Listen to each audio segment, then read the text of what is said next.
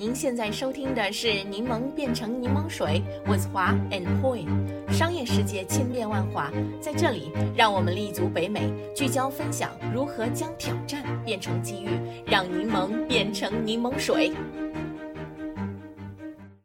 你们听众朋友们，大家好，我是华。大家好，我是 Poy。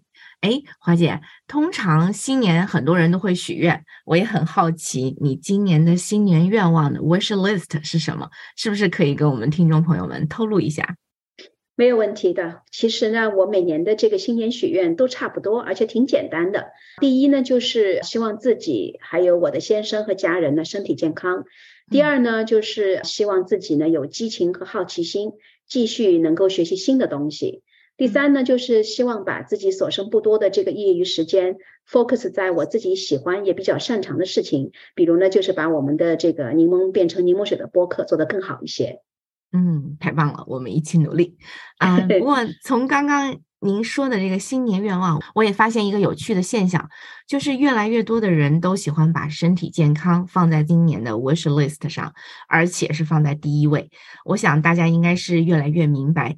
健康是所有零前面的那个一，没有这个一，后面再多的零也是徒劳的。所以现在，但凡是跟健康相关的产业，都是如火如荼。比如说医药、保健。还有各种健身的产品和服务。那每年的一月份呢，我们在圣诞新年和亲朋好友相聚，免不了大吃大喝一番。所以进入新年后，往往都是我们痛下决心、立下健身 flag 最经常的一个时期。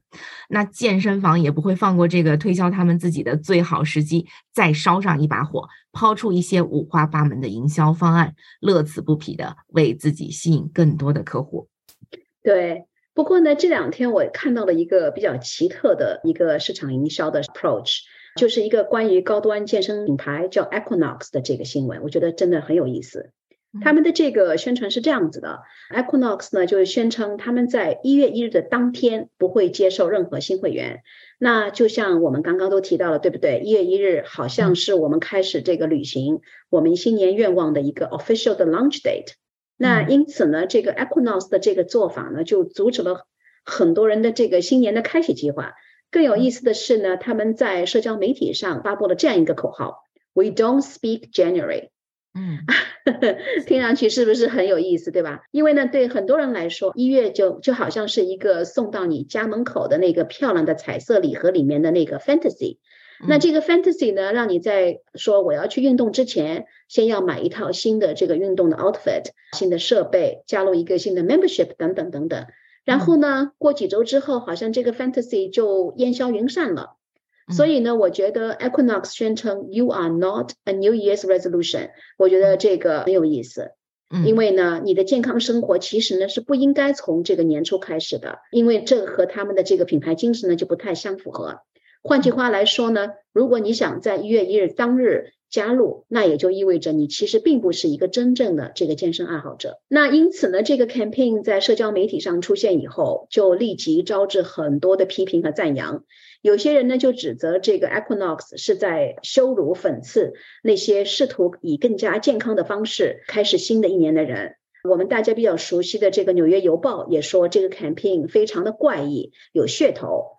我看到呢，TikTok 上面有一个用户这样评论的，他说：“我们应该呢是鼓励大家找到一种更健康的生活方式，包括呢是包容他们的这种选择。如果他们选择一月一日，那又有什么错呢？对不对？我们应该在任何情况下都不能阻止他们想锻炼的这个愿望。”嗯，当然呢，有这个批评的声音，一定也有赞扬的声音。推特上就有人说啊，这是 Equinox 的这个做法呢，是超级大胆、超级的聪明，并且呢，在这个战略上和他们的品牌核心保持的非常一致。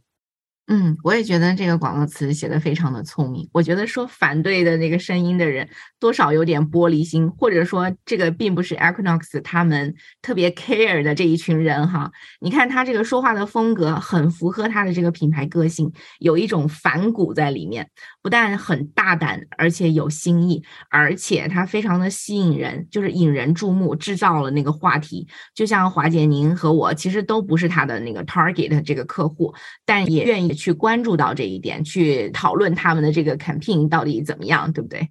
对，他们制造话题的这个能力，我觉得是特别的强。而且呢，这几年呢，Equinox 呢都是以这种大胆新颖的这种营销方式著称，这也可能是他们最近逐渐火爆的一个重要原因之一了。Equinox 呢，不知道大家知不知道它的历史？它是一九九一年的时候，在曼哈顿的这个上西区建立了第一家他们的 gym，到目前呢，大概已经有了一百零六家 gym。在二零一九年的时候呢，Equinox 在纽约的这个 Hudson Yards 开了第一百家店，也是现在它的旗下的这个旗舰店。这家店里面呢，不仅有这个健身区域、团课区域，还有这种室内啊和室外的游泳池。冬天呢，还有在室外的那种桑拿房。Fitness 加上这个 luxury 呢，曾经一直是他们的这个品牌定位。除此之外呢，他们还涉足这个豪华酒店业务，在纽约的这个 Hudson Yards 呢，经营了一家自己的这个豪华酒店，叫 Equinox Hotel。这个酒店呢，也被这个《华尔街时报》称之为 The fittest hotel on earth。嗯，听起来很有意思。我觉得我下次去纽约一定要住一下这个酒店，体验一下。不过我们没有体验过这个 Equinox 到底怎么样，所以我觉得我们也不够有发言权哈。那它到底好不好？我们要听一下专业人士的意见。所以呢，今天我们再一次邀请了我们播客节目的这个 regular 的嘉宾 Frank 张，因为 Frank 他不仅是有我们熟知的银行高级策略经理的这个身份，同时他也是一位健身重度发烧友。在去年夏天，Frank 就曾经来到我们的播客节目为大。大家分享了 Peloton 品牌突然失宠的原因。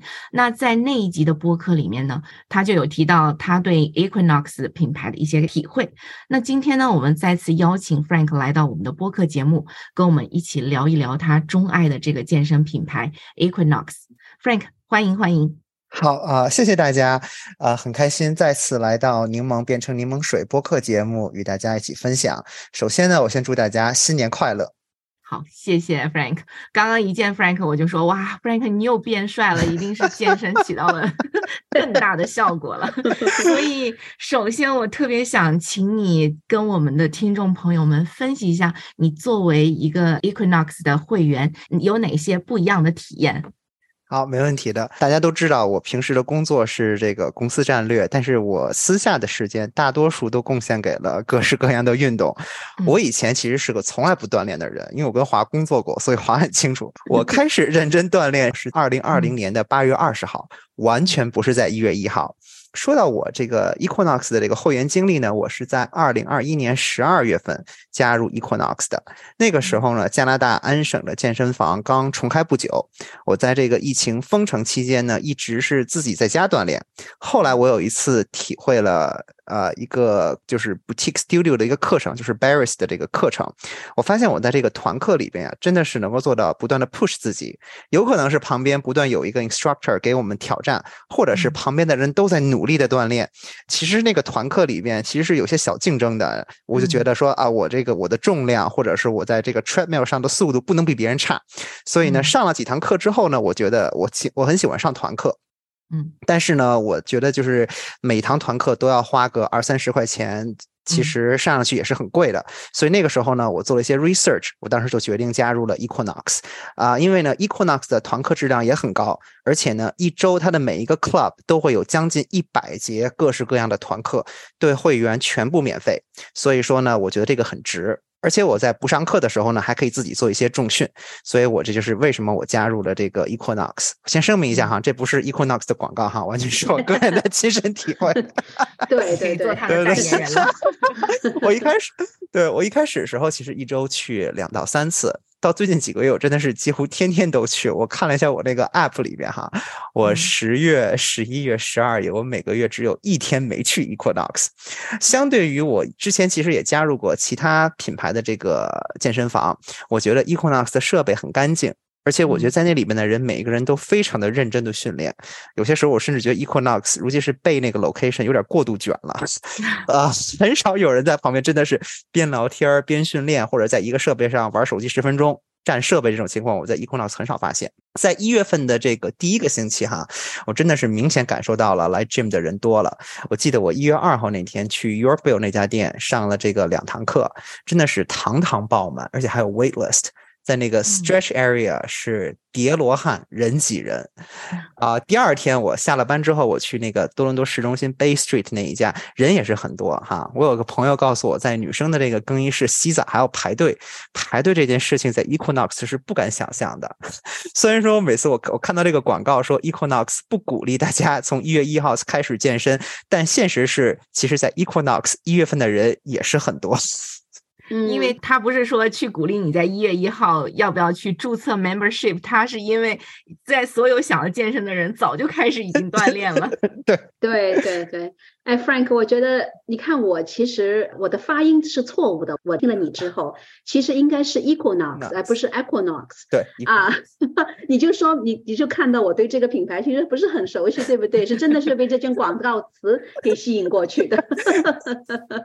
那我觉得就是说，刚才那个霍也说了，你的这个 transform 的那种变化，我觉得这个可能是跟 Equinox 有关，但我觉得更多的还是你自己的坚持吧。那我们再回到这个 Equinox 一月一日的那个 campaign，那么你对这个 We Don't Speak January 这个 campaign 有何感想呢？对这个 campaign，其实它不仅是在社交媒体上推出，而且它在这个 Equinox 的这个 app 里边也给所有的会员 push 这个 campaign。然后当时我看到这个 campaign 的时候呢，我当时觉得这个非常符合 Equinox 的品牌定位，因为 Equinox 的品牌定位它本身就是小众的，你通过它的这个价格就能看得出来。是吧？我加入的时候一个月我记得是两百二加币，现在加拿大的这个会员一个月至少涨到了两百四十五，啊，如果你要在纽约的话，那会员费就更高了，是吧？最高的，因为纽约这边的这个呃 location 很多，它每个月的会员费能高达三百八十美金。而且你会发现，Equinox 的选址它并不是这种全美全国连锁，它非常非常的选择就是在大城市去建它的这个 location，比如说多伦多啊、温哥华呀、纽约啊、旧金山等等。它的目标群体呢也非常非常的明显。我去过了几个 Equinox location，我发现去的人基本上都是白领上班族，是吧？以这个金融精英对金融业和这个专业服务人士，还有呢就是一些个像 Yorkville 就会有一些收入比较富裕的退休人士，他们经常上那上普拉提跟瑜伽课，还有一些就是创业人士。Equinox 的会员呢去健身房的频率也比其他连锁健身房要高。平均一周是四次，我个人作为会员的观察也是这个样子的，因为我每一次去健身房都能看到一样的人，每周上团课的时候都是 regulars，他们每周都来，然后呢，大家都有自己喜欢的 spot，所以每次都提前来占个位子。所以呢，我个人的这个 observation 跟读他的一些战略，我就发现了 Equinox 的这个 community 就是这样一群高度自律、非常致力于健身的人啊。Equinox 它其实它。一直以来，它的 slogan 就是 "It's not fitness, it's life"，就是在 Equinox，你来这儿不仅仅是健身的，它更是一种生活方式。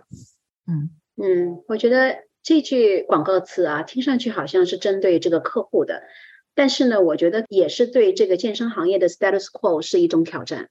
据说呢，这个百分之十二的健身房会员是在一月份的时候注册的，而其他的月份大概是在百分之八左右。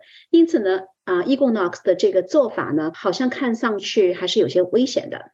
大多数的一月份注册的会员呢，据说都至少会持续几个月，而且呢，他们支付了这个费用，但是呢，并不会高频率的去这个健身房使用设施。那么，这对健身房来说，应该是比较有吸引力的。那么，Frank，你觉得 Equinox 的这个做法是否是 too risky 呢？对，确实是没错哈。这个一月份是健身房会员加入的高峰期。其实，如果我们站在健身房的角度来讲，一个会员在一月份加入了，他付了几个月甚至一年的会员费，但是一年他只来几次，这个对于健身房来讲，它是个好事情。因为我的收入已经稳定了嘛，已经 lock 住了，然后你还不来，所以我器械的使用少了，维护成本也低了，所以很多健身房都是在一月一号那天去 capitalize 大家的那个 emotion，就是新年立 flag，我要努力健身等等哈，来使出浑身解数来让大家加入。啊，比如说第一个月免费是吧？有的提供免费的课程，像更大众化的健身房品牌，像这个 Planet Fitness，有时候还会在 gym 里面发披萨。我个人是很不能理解这件事情哈。我先查一下哈，一块披萨大概两百五十到三百卡，你要爬楼梯机三十分钟才能消化掉。所以说我真的是不懂为什么要在 gym 里面发披萨。啊，对，Equinox 这 campaign 呢，相当于是反其道而行之，与众多健身房不同，这也是 Equinox 的一个独特之处。因为 Equinox 它也非常清楚，就是去 Planet Fitness 健身的人，他其实并不是 Equinox 的一个目标客户。嗯，还有一点就是，其实很有意思的就是。今年的这个一月一号是在周日，其实 Equinox 因为它多数都是在办公区嘛，所以说它的周日 location 本身就是不开的，所以说 Equinox 我觉得这个 campaign 它就有点也顺便有点顺水推舟。最后一点，其实我想说的是 Equinox 的 campaign 它一直都是以大胆著称的，我印象最深的就是五年前有一个 campaign 叫 Commit to Something。这个广告里边呢，他其实想让大家就是 commit to，甭管是每天 treadmill 走十分钟，每天上一节瑜伽课，或者是怎么样，就是你要 commit，你要 show，you you need to show the commitment。然后他在广告里面呢，请了很多人来表达说，这个 commitment 不仅是说出来的，更是要做出来的。而且这个广告里面请的这些个演员呀，都是有语言表达障碍的一些个残障人士。他就说，其实无论你自己本身有什么样的 challenge，其实。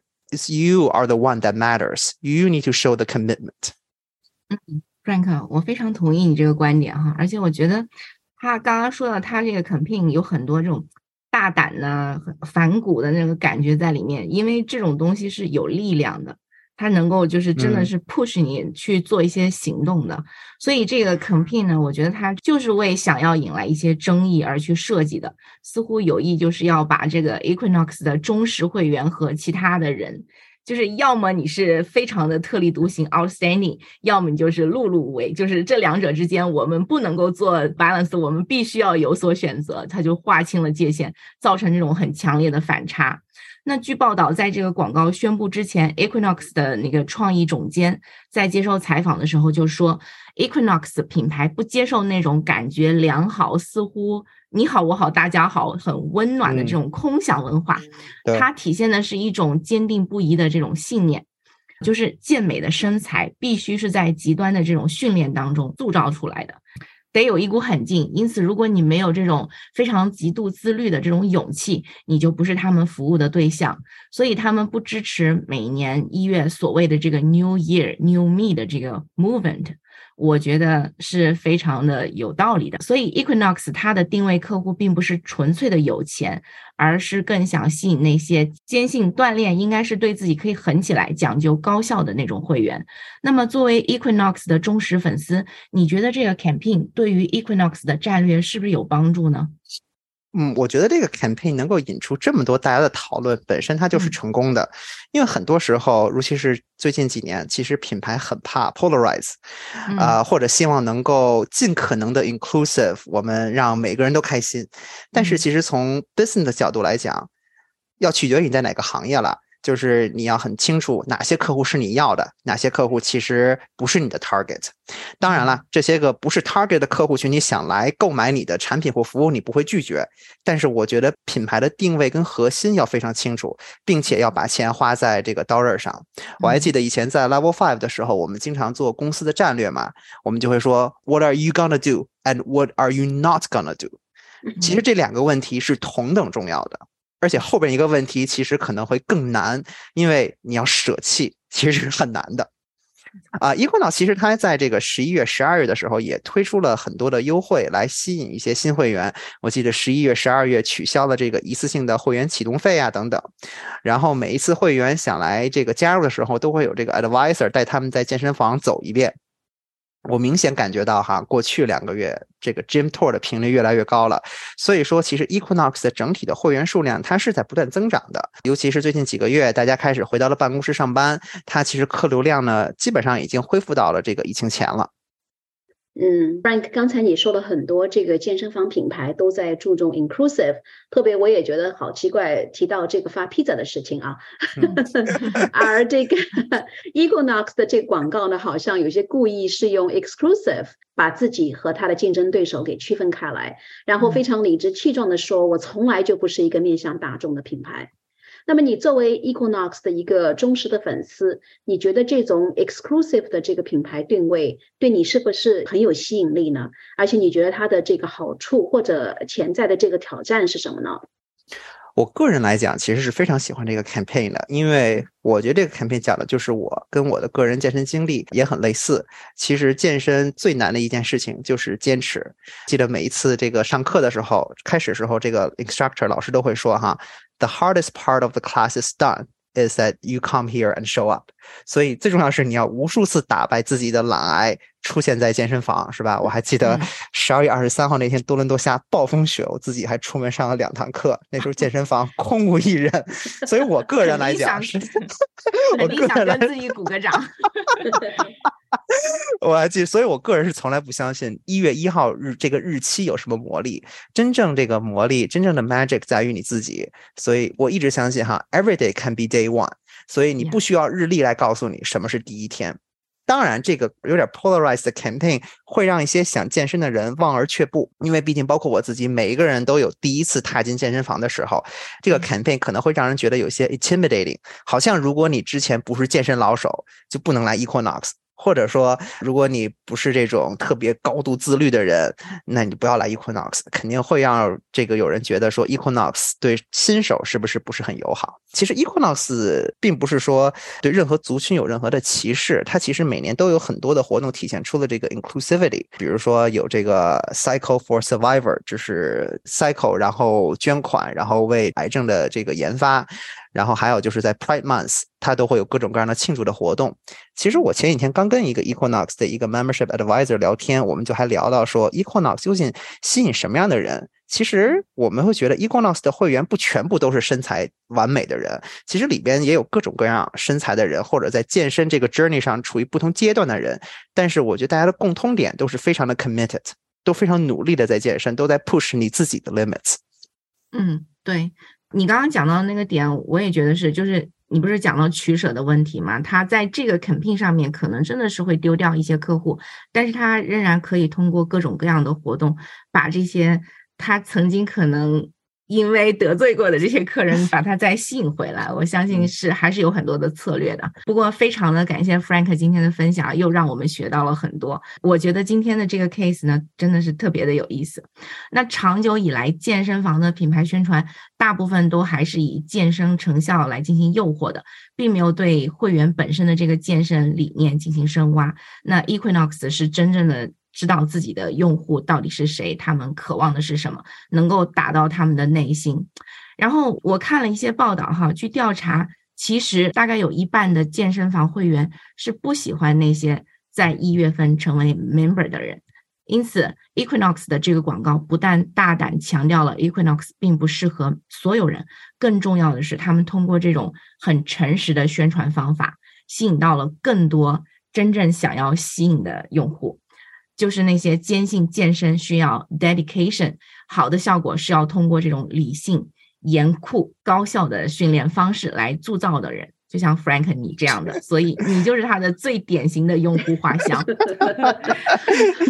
对，就像你刚刚说到的，我们做一个品牌，不是说要看他做了什么，更要看他没做什么，品牌能不能够立得住，尤其是呃，当然像沃尔玛这种。大众品牌不说哈，那作为大部分有 target 的客户的这种品牌，它能不能够立得住，是一定一定要做取舍的。这种微妙的定位真的是很难把握，呃，一分不多，一分不少，非常非常的精准。就像那个 Mini Cooper 这个品牌的汽车哈，里面那种不拘一格的张扬的个性，呃，从来就不会去想着说啊，我要去抢宝马这种操纵感体验的这种风头。再比如说咱们国内餐饮品牌海底捞。啊，我相信任何一个做餐饮的都想去强调自己很美味啊，巴拉巴拉的，对不对？但是呢，他们既然选择了去强调超出客户想象的这种贴心和善良，那么他所有的一切的努力，他所有的一切的宣传，都朝着这种温柔善良的感觉去出发，所以呢，就能够给他赢得来他一大票的粉丝。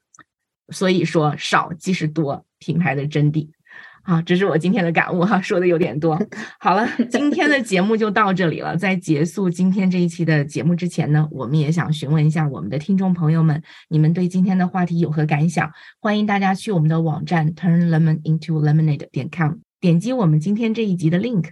如果你想加入我们在多伦多的柠檬群的话，请与我们联系。我们的微信号是 real stone r e e l s t o n e。我们的网站上也有其他的联系方式。今天的节目就到这里了，感谢大家的收听，我们下一期节目再见。再见。感谢收听我们这一期的内容，欢迎订阅我们的 Podcast 频道，搜索“柠檬变成柠檬水”。我们期待与你一起热爱学习、热爱思考、热爱品牌、热爱挑战。